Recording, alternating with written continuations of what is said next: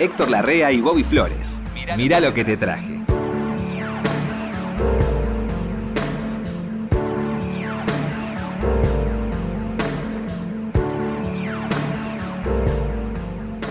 ¿Qué dice Flores? ¿Cómo le va, querido Héctor? Qué gusto, bien, muy bien. Que le mando un gran saludo al Tata Cedrón. Qué tipo importante el Tata Cedrón. Qué tipo interesante, ¿no? Qué, qué lirismo, qué... Tiene mi misma edad. Sí. Y una vitalidad como la mía, por eso me gusta. Sí. Y lo veo, lo veo, visto el semblante que Está muy tiene. bien, Está muy sí. bien. Bajó 25 kilos. Ah, no, no, claro. Y se le debe tanto a este muchacho. Al margen de que te, siempre están los gustos, ¿no? Sí. De lo que te parece un cantante, lo que te parece una composición. Pero digo, hay poetas, por ejemplo, que no hubieran sido rescatados si el Tata Cedrón no le hubiera puesto música a esos poemas. Por ejemplo, Blomber, ahora está con el tema de Héctor Pedro Blomber y está con otras cosas más. Bueno, él no hizo Trotuar de Buenos Aires con, Sí, claro, con Cortázar. claro. No Sí, sé sí. si con Cortázar, no me acuerdo, pero... Sí, sí. Yo sí me acuerdo. Yo lo tengo ese hijo. ¿Lo tenés? Sí, sí. Vereda de Buenos Aires. Ah, sobre Cortázar, acerca Que- de Cortázar. Hacer que son poemas de Cortázar, claro. Sí, sí, sí, sí. Eh, sí, sí. Pero además, lo que le envidio, este, no lo que le envidio, lo que le admiro, Sí. es su constancia para buscar, buscar, buscar, Y es- ir, moverse, esa, esa actividad. Y es una constancia como la suya. Buscar, buscar. Yo ir, tengo otro moverse. tipo de constancia, constancia un poco más tranquila. No, no sé, Héctor. Porque usted viene todos los días a la radio, no va todos los días a ningún lado. Ah, bueno. No, bueno, bueno, claro. Y sí, ¿no? Todos los días con la bolsita de disco. Son energías que se. Sí, sí. ¿Cómo hay que agradecerle a la vida la energía? Sí. ¿Eh? Y los dos tienen 80. Los dos tenemos 80. Mire, Él es un, le falta todavía unos meses para cumplir 80. usted está muy bien. Estoy bien. Está mejor ahora que a los 40. Y hoy, eh, eh, hablando con el Tata Cedrón, le decía, che, qué lindo es tener 80 años. Lindo, claro. Me imagino. A Carrizo le gustaba ser grande también. Sí. Y Pepito, el hijo, me decía, a papá le gusta hacerse el viejo. Sí. Sí, sí, hay gente que. Sí, ¿por qué no? Pepito tenía un, tenía o tiene un restaurante muy lindo. La cátedra. la catedral. Ahí en Cerviño. Sí, y Antonio era hipocondríaco, no sé si sabías. No. Vivía visitando ¿Vivía enfermo? Dice, no, no sé si estaba enfermo, pero No, no él, estaba, eh, eh, él él. mismo me decía que era hipocondríaco. Me dice, esta semana, la semana tiene cinco días hábiles.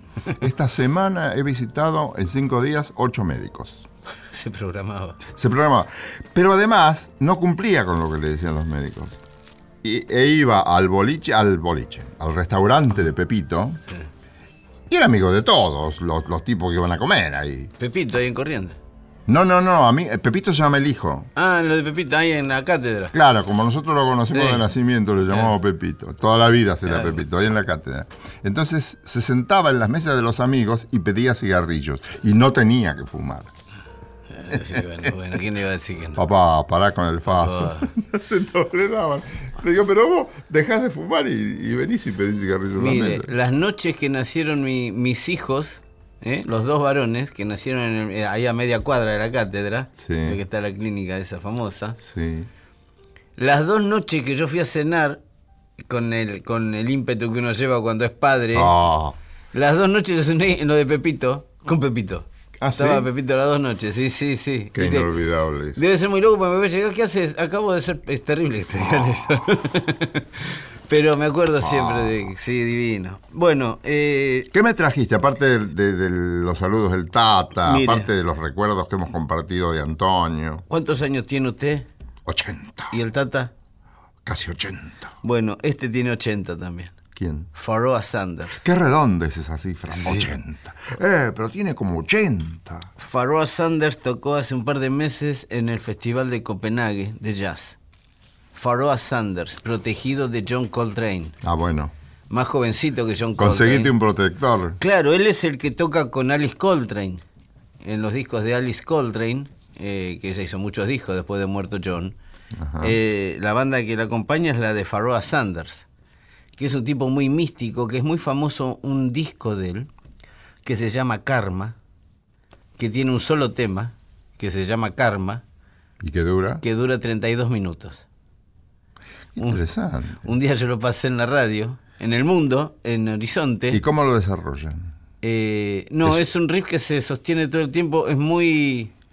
Es muy. Bueno, este que le traje es más o menos, más corto, pero es la misma estructura. Ajá. Un riff que se va sosteniendo con muy ligeras variaciones del en el saxo. Muy ligeras, que uno se da cuenta a los 10 minutos que cambió la melodía. Sí, obviamente es una, una obra que se tiene que escuchar toda, no se puede escuchar fragmentada, aunque hay fragmentos. Pero... ¿Eso es lo que vas a pasar ahora? No, no, no, esa te dura 32 minutos. Un día yo lo pasé, una sola vez lo pasé en la radio, en Horizonte, en Radio El Mundo, donde Sí. compartimos Y también. Ferrari se enojó. No, Ferrari me decía, no, no podés pasar. Ferrari no, el otro que estaba con él, que era uno de bigote gordo que era el de comercial, que no me acuerdo Ah, cómo no se llama, me acuerdo, divino. No me acuerdo. No podés pasar esto, porque nos perdemos una tanda, todo. Bueno, pero yo, bueno, si lo pide, ha pedido el público, dije. Bueno, si conseguís el público que lo pida, miré lo que hice. No, yo le dije, no, yo lo, hablaba tanto de este tema que la gente me lo empezó a pedir. Entonces dije, si yo consigo 5.000 llamados que lo pidan, ¿vos me dejás pasarlo? Sí. Entonces fui a la radio al otro día y le dije, en esa época no había internet, no había nada, era Recibí llama- 5.000 llamados y listo. era puro llamado telefónico. Y lo digo yo y basta. Eh, no juntamos 5.000 personas. ¿Contaste 5.000? Sí, sí, sí, Ah, estuvimos como dos meses. De gente que se anotaba. Habíamos dejado una línea donde la muy, gente... muy original. Quiero karma, quiero karma, quiero karma. Y así lo pasé. ¿Por qué 32 se llamaba minutos. karma? ¿Por alguna razón especial? Eh, es muy espiritual. Bueno, este tema que voy a poner... Hay una espiritualidad en el... Este, en el fíjese, intérprete. este tema se llama Viaje Astral. Eh, bueno. Astral Eh, Travel. bueno, sí, sí. Eh, Pharoah Sanders todavía... Coincido ampliamente con ese criterio. Bueno, todavía en plena Por actividad. lo menos de orillar esas cosas. Y eh, eh, Héctor tiene 80 y estuvo en el Festival de Copenhague hace un par de meses, Ah, así bueno. que está bien. ¿eh? sí, sí, sí. ¿Quiere escuchar a Pharoah Sanders? Sí, Ahí señor. vamos. ¿Cómo no?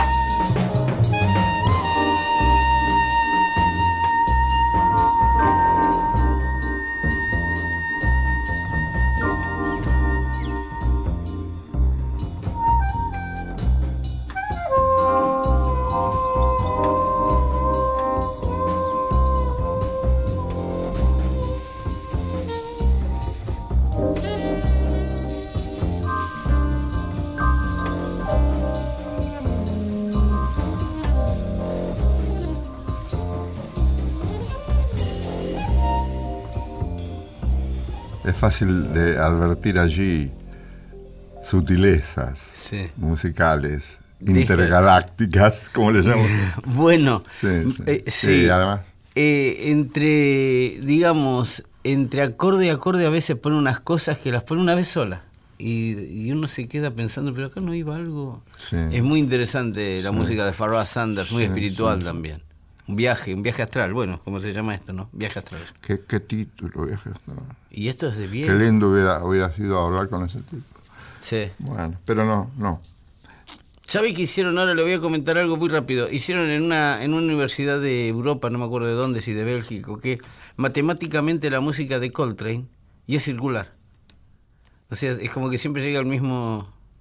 Se lo voy a traer. Hay un lugar que se llama Open Culture en internet, cultura abierta, que si usted pone John Coltrane eh, algoritmos, le sale el estudio que hicieron, que son todos como cálculos matemáticos que siempre llevan a la... Es muy loco lo que le estoy diciendo. No, pero es fenomenal. Sí, está, está ahí. Además, la música es intensamente matemática. La Claro. música en general. y siempre terminaba en el comienzo. Uno no se da cuenta de eso hasta que... Extraordinario en ese caso particular, ¿eh? Qué joven murió Coltrane. Vos me Sí. dijiste que murió a los 30 y pico de No, años. sí, 32. Estaba golpeado, siempre parecía que tenía más edad, ¿no? Sí, estaba muy maltrecho Sí, ¿no? físicamente. Bueno, era una época, Héctor, que estábamos hablando del 66, 67, que todavía nadie se había muerto de tomar ácidos.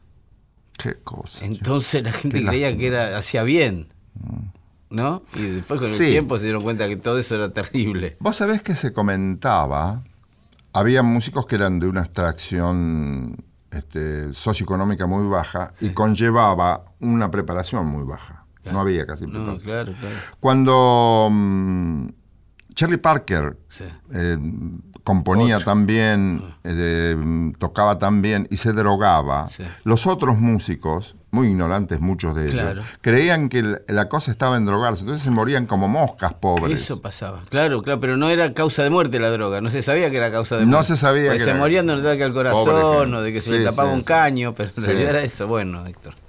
Yo he invitado a muchos pianistas que vienen con otra gente. Este, todos vienen con otra gente. En principio te traje a un gran pianista argentino que vive en España, se llama Federico Lechner, que vos lo debes conocer. Lechner, sí. Sí, Lechner. que se juntó con Franco Luciani. Lechner empezó, a- ¿sabes qué edad tocaba el piano? A los tres. Después estudió, este, Un nene de tres años toca el piano. es- Sí, ¿cómo puede un nene no tocar sé. el piano coherentemente? Yo ahí creo lo de las vidas anteriores. Esta cosa tan, tan- Sí, claro, pero por supuesto. Quedó un archivo abierto Sí, de sí, la vida sí. anterior que el pibito a los tres años toca el piano como Chopin y uno dice... Y si no, ¿cómo tocas como Marta en otro orden, no? Claro, bueno, Marta Argerich. Claro, bueno, son demasiado pequeños. Yo creo que es una, una ventana que quedó abierta de la vida anterior. No puede tocar Marta Argerich Schumann. Este. Schumann a los siete años. No, bueno. puede aprenderse eso, no hay tiempo de aprenderlo. Se trae genéticamente. Bueno, mira. Lerner, Federico Lerner, estudió mucha música, mucha música, estudió, se fue a España, muy joven se fue, se fue a España. Eh, vive en España, hace permanentemente giras con los más grandes artistas que hay en Sí, España. Trabaja mucho.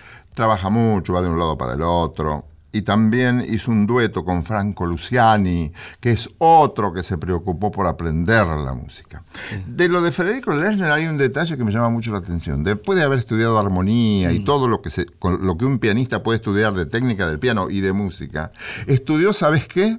Educación del oído. ¿Sabías que hay eso? A lo mejor sabías vos. No, no sabía. ¿Cómo? Educación, educación del oído. Y no, y tengo que hablar con este hombre. Claro, Lo voy a llamar, no sé, pero Sí, yo, sí. yo quiero hacer una nota con él. ¿Qué es educación del oído? Ya es, Claro. es, es, es supergaláctico, ¿no? Sí, sí. ¿Por ¿Para qué se juntaron con Franco Luciani, un músico rosarino Mm. que estudió percusión, que estudió armónica, que estudió varios instrumentos, que estudió armonía, para homenajear a Gardel? Ah, bueno. Pero considerando a Carlos Gardel un hombre que trasciende sus propias obras, entonces eh, el- Lerner es un gran intérprete del jazz, por Sí, ejemplo. sí. Y yacean a Gardel. Ay, Yacean a Gardel de una manera tan envidiable. Este, este muchacho, a vos te va a gustar esto. Ganó varios concursos, ganó certámenes, ganó premios. Sí, claro, claro. Gana premios siempre. Y obtiene un gran premio con un disco. ¿Sabés cómo se llamaba el disco? Dialogando con Telonius. ¿Qué te Ah, sugiere? ¿Qué te sugiere, Monk. Flores? Thelonious Monk. Este, un analista de, tenor- Claro. de Thelonious Monk tiene que saber música y tiene que saber piano. ¿Cómo se acercan estos estudiosos? Yo me acuerdo siempre de un ¿Cómo se pianista francés Sí, sí. que había hecho, no me puedo acordar el nombre, que había hecho un disco entero de Bill Evans Ah, sí. que se llamaba Conversaciones conmigo mismo de Bill Evans Sí. y él le puso Conversaciones con Bill Evans. Sí. Janif. Sí. Janif Thiboudet. Que Después un, un guitarrista este español también hizo un. Claro, llegan ese, para- se llega a ese punto. Sí, de- pero es un, un punto de evolución muy Muy- extraordinario. sí, sí, sí, sí, pero se- yo creo que hay un, Muy extraordinario. hay un hilo secreto que une todos estos oídos perfectos, Sí, sí. todos estos oídos cuidados y desarrollados, y llegan a un punto en donde todo se iguala. Cuidados y desarrollados. Sí. Si vos nunca escuchaste esto, te va a sorprender muy gratamente. No, no, claro, Te claro. traje Amores de Estudiante, Qué lindo. Yaceado al mango, y lo más lindo, no deja de ser Gardel. Al contrario, te demuestra su trascendencia. Muy lindo.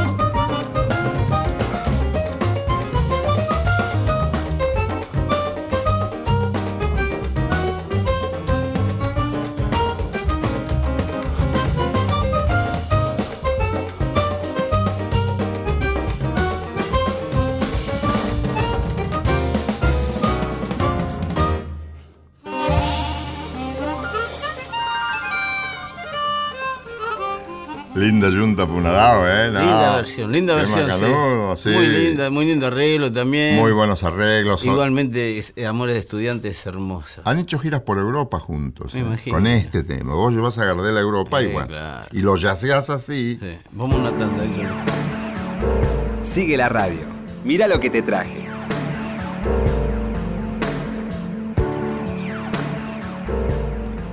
Ay, Héctor, qué lindo que me trajo lo de Luciani y, y Lechner. Qué ¿eh? artista Luciani, ¿eh?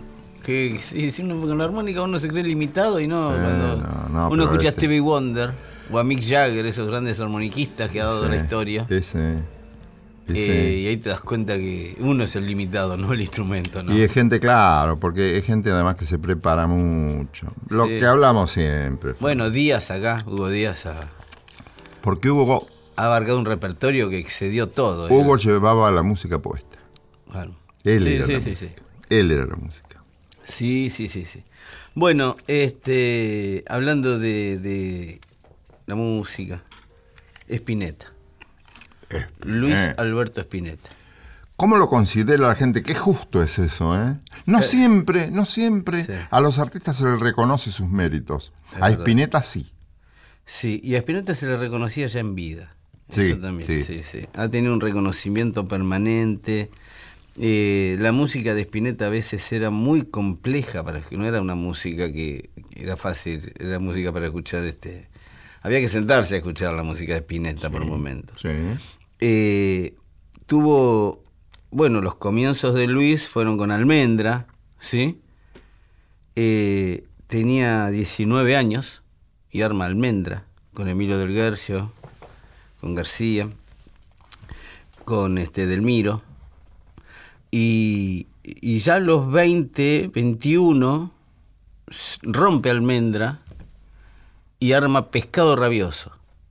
Una banda que fue.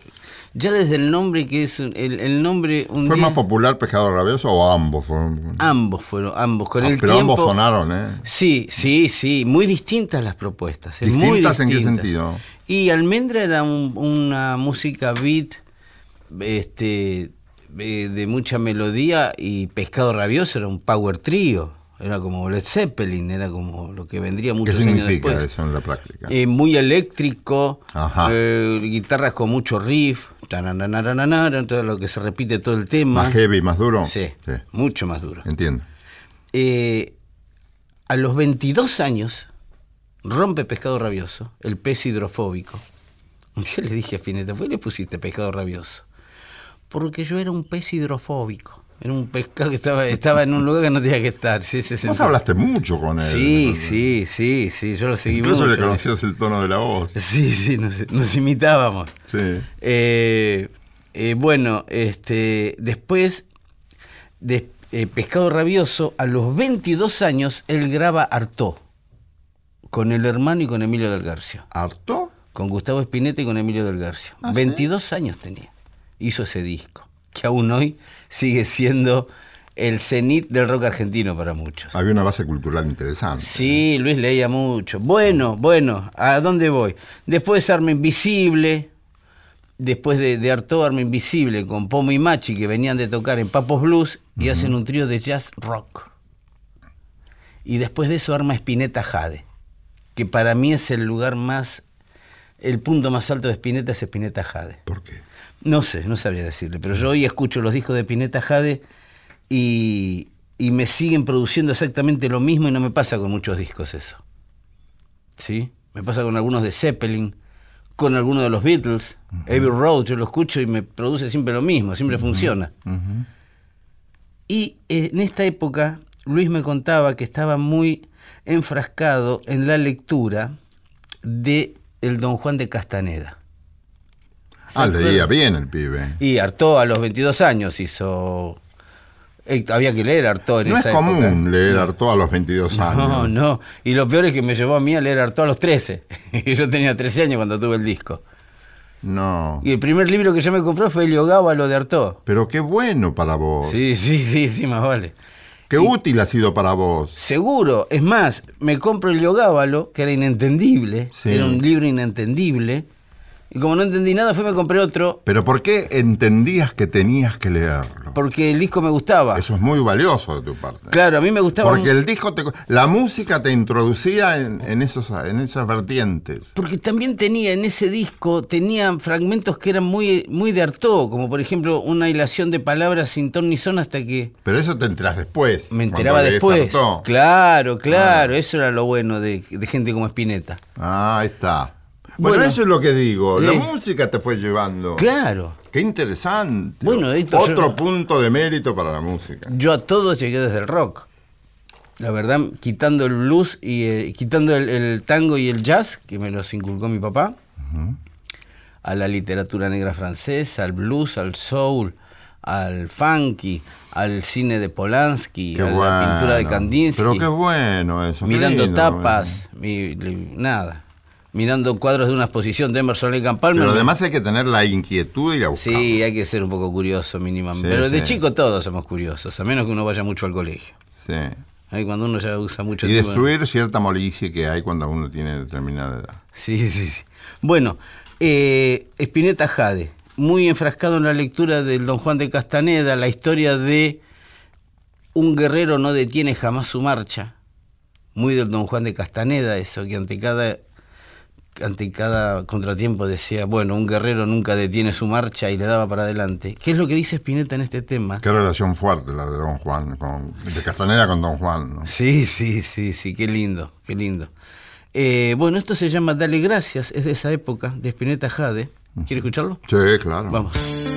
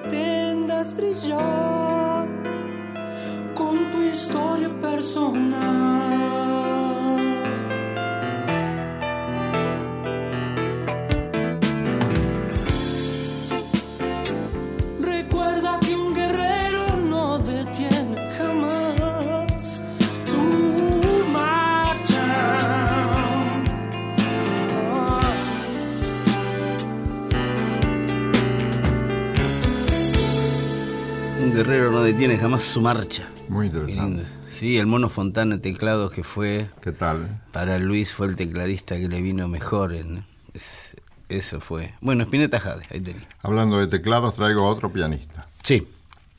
Un pianista que va a tocar A ver Flores. Mm, Concéntrese Flores. sí. Estoy totalmente concentrado. Y respóndale a Cacho Fontana para el ciclodol. Sí. Este, ¿Quién es el pianista que va a tocar a fuego lento? Yo no, no, Eh. no, ni te imaginas. Te lo voy a decir rápidamente. Barenboim. Barenboim. Barenboim era- un gran admirador de Salgán. Claro. Entonces viene... Bueno, sí, sí, está hecho desde la admiración esta versión, me imagino. sí, sí, sí, sí, sí, sí. Quiero, quiero agradecerle que el otro día, usted sabe que a veces no, acá en el vértigo del programa no escucha uno bien la canción. El vértigo. Eh, escuché lo que usted puso de Nati Mistral en la otra noche. Ah, qué lindo. Y me he copiado el, el- Porque es una traducción muy rara la que hace ella, no es la que leíamos nosotros. ¿Cuál, el poema? De- o- del sí, sí. de- ah, el de- sí de Kipling. De Radial Kipling. No es la que leíamos nosotros. No, es muy lindo como lo dijo Sí, sí. ella. ¿eh? Qué, bien lindo. decía, qué sensualidad tenía esa mujer. Qué lindo, cómo me gustó eso, sí, sí. Sí, Y qué amable, qué, qué gentil era, qué, qué persona interesante. Estuvo muy bien, Héctor, quería decirle. Le agradezco. No, no por qué. Bueno, acá este, él Vale, era, voy. él era, mm, en una de las venidas, en 90 y pico, de, Sí. 92, 94, de Barenboim, Mm. se le ocurrió grabar tangos. Ah, Entonces dice, ¿con quién hablamos para que nos asesore un poco? Yo, yo, yo tenía un amigo, yo era amigo de un tal José Carli. José. José Carli, el maestro director, Claro, músico. José Carli. José Carli, director artístico de varios sellos. Entonces lo llamaron a él Ah, para asesorar. para asesorar. Y se acordó de él. Ambos se, se reconocieron. Claro. Eran chicos, tenían siete años cuando se trataban las familias. Ah, mire. Ajá. Y un día habían ido a cuenta, cuenta Carly, esto me lo había contado también a mí, pero lo cuenta en la, ¿cómo se llama esto? ¿Librito se llama? La- sí, sí, en el librito del el CD. librito del CD. Lo que antes era el sobre interno. Sí, ¿el qué? El sobre interno. El sobre interno, lo que antes era el sobre interno. Entonces que un día fueron a, a, a ver, eran chicos ambos, fueron con las familias, a ver a un concertista muy importante, Rosinski, Arthur Rosinski, que actuaba como solista, interpretaba a Mozart. Y después se fueron todos, que eran todos músicos y amigos de los músicos, con el director incluido, y Barenboim niño, de entre 7 y 9 años, que estuvo acá hasta los 9 años y después se fue. Ya se fueron. A los nueve se fue. Se fueron a Europa, así toda la familia. Entonces le dice, no me gusta, le dice al director, un nene de 7 años, Ah. no me gusta como tocaste Mozart. Dice que explotó la carcajada en toda la confitería. bueno. Fueron acá a la Richmond de Florida a tomar un, Qué lindo la Risma. un café. Sí. El otro día fui, me deprimí. ¿Por qué? Porque venden zapatillas. Y bueno, y las cosas cambian. Pero es, es que es la misma pared. Sí. Y los mismos muebles. Lo mismo mueble. Y de zapatillas en vez de tazas. Qué lindo era ir ahí a, Qué lindo era ahí. a tomar el té. Yo con mi papá el té con algunos amigos, Sí, sí. viejos amigos.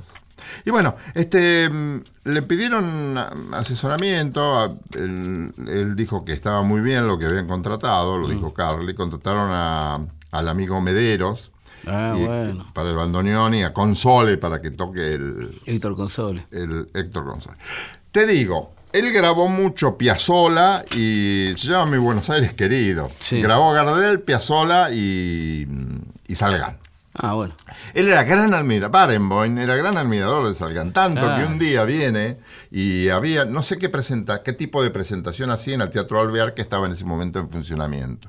Y de pronto a los organizadores se le desaparece Barenboim. Y era la estrella del espectáculo, y era Barenboim. Sí, ¿dónde está? ¿Dónde está? ¿Dónde está? Se había ido con Salgán a la esquina a tomar café y hablar de música. Está bien, bueno, es muy lógico. Si me hubiera hecho otra cosa no lo creía, pero eso sí. Qué lindo es eso. Claro. Qué lindo que pasen esas Y cosas. sí, cómo se lo iba a perder. Aparte un cafecito en Buenos Aires con Salgán para Barenboim, que siempre ve de lejos Buenos Aires. Y pobre. Salgán un cafecito con Barenboim. Claro, para los dos, claro, claro. La cuestión que sacaron unas grabaciones extraordinarias. No hay circo, ¿eh? No. No hay circo. Es una. Es Barenboim tocando tangos. Con, Mm. Bueno, una- ahora- con un sonido, mira Bobby. Tan sutil por momentos que vos decís, bueno, viejo. Es Barenboim. Es Barenboim. Acá te voy a hacer escuchar, si me lo consentís, Sí. a fuego lento. Qué lindo. Daniel Barenboim.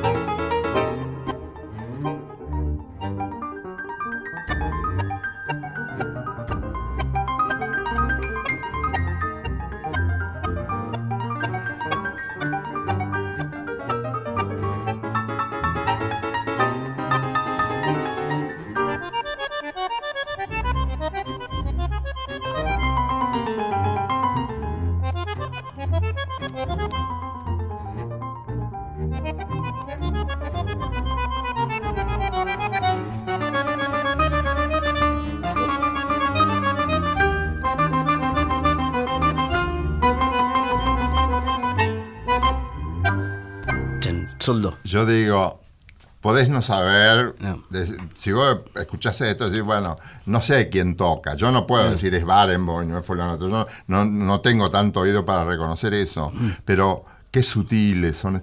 Todos los pianistas importantes son diferentes, ¿has visto? Sí. Que pulsan, no sé, pulsan igual en definitiva, pero, pero no es igual. No. El sonido no es igual. Esa, ese sonido seco, sequito, como, como, como, ¿cómo sería? Bueno, es sutil. Sí. No, no hay explicación. Yo quiero explicar la música. ¿Qué voy a explicar? Sí, por eso. Es así, es lindo. Sí, ¿Sabes sí. qué? Es lindo. Es lindo. Si hay un tipo que va al maestro para educar el oído, Sí. Sí, sí. tengo que averiguar cómo es. Sí, yo también, no me imagino. Bueno, eh, tengo una mujer, una dama, se llama Coco Taylor. Ah. Coco Taylor, conseguí un concierto de Coco Taylor. Coco Taylor era una en el estudio. Creo que vos me regalaste hace muchos años un disco de Coco Taylor. Seguro, yo era muy fan de Coco Taylor, a los amigos le regaló discos. A ver si te acordás, ¿están en, el, en, la, en la tapa? Sí. ¿Están en el camino? Sí. Se sacan una foto al lado del micro. Un Sí. micro berreta Ese, de, eh, Sí, sí, un disco en vivo ese. de tres mangos. Este es otro, ¿Qué sí. disco? ¿Qué voz, eh? Los discos en vivo de Coco Taylor en vivo era, era inmensamente, era, quiero decir, en el, cuando uno escucha un disco de ella grabado en el estudio, es una gran cantante, con una gran técnica, una banda fenomenal. Sí, Ahora, en vivo eh, cuando está en vivo... mide 200 metros de talla. Sí, sí. El primero, segundo tema está bien, ya el cuarto tema uno dice, ¿de dónde salió Me esto? imagino, ¿no? Eh, ¿Qué voz? Lo que se advierte en la grabación, yo nunca Sí. la vi, ¿no? No, y estaban todos, lo que yo la vi en vivo varias veces a Coco Taylor. ¿Sí? Lo que tenía, Acá estuvo. Sí, acá estuvo en el Festival Alligator. Mm. Eh, Coco Taylor lo que tenía era, que esto sí, yo lo noté, las cinco o seis, seis veces la vi. Eh, los músicos estaban todo el tiempo mirándola a ella. Ella dirige todo. Porque además no cantaba siempre igual. No, no, no, no, no. Ah. Al estilo James Brown. Porque está todo sincronizado, pero todos están pendientes de qué va a hacer James. Claro. Y si James quiere hacer el tema de siete minutos, lo hacemos de siete minutos. Sí. Porque Coco- además hay mucha impronta. Claro, Coco Taylor es lo mismo. Todos los músicos están pendientes a ver dónde va. Eso se nota en las grabaciones. Sí, le voy a mostrar acá una versión que ella no grabó en estudio, que esta se ve que le salió, eh, que es un clásico que es eh, I'm a Man, de Muddy Waters. Tan, tan, tan, tan, tan, ese dos tonos, y ella canta I'm a Woman, y le hace unos ligeros cambios a la letra, trasladando la letra de lo que sería un muchacho que le está diciendo a todos, yo soy un hombre, ella le está avisando a todos, yo soy una mujer. ¿Quiere escuchar a Coco Taylor en vivo? Sí, señor. Vamos.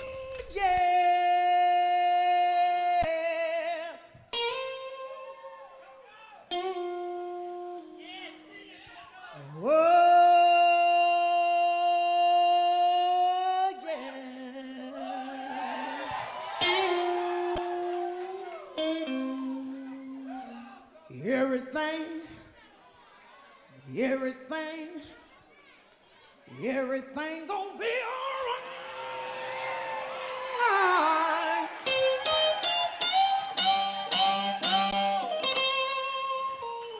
Oh yeah.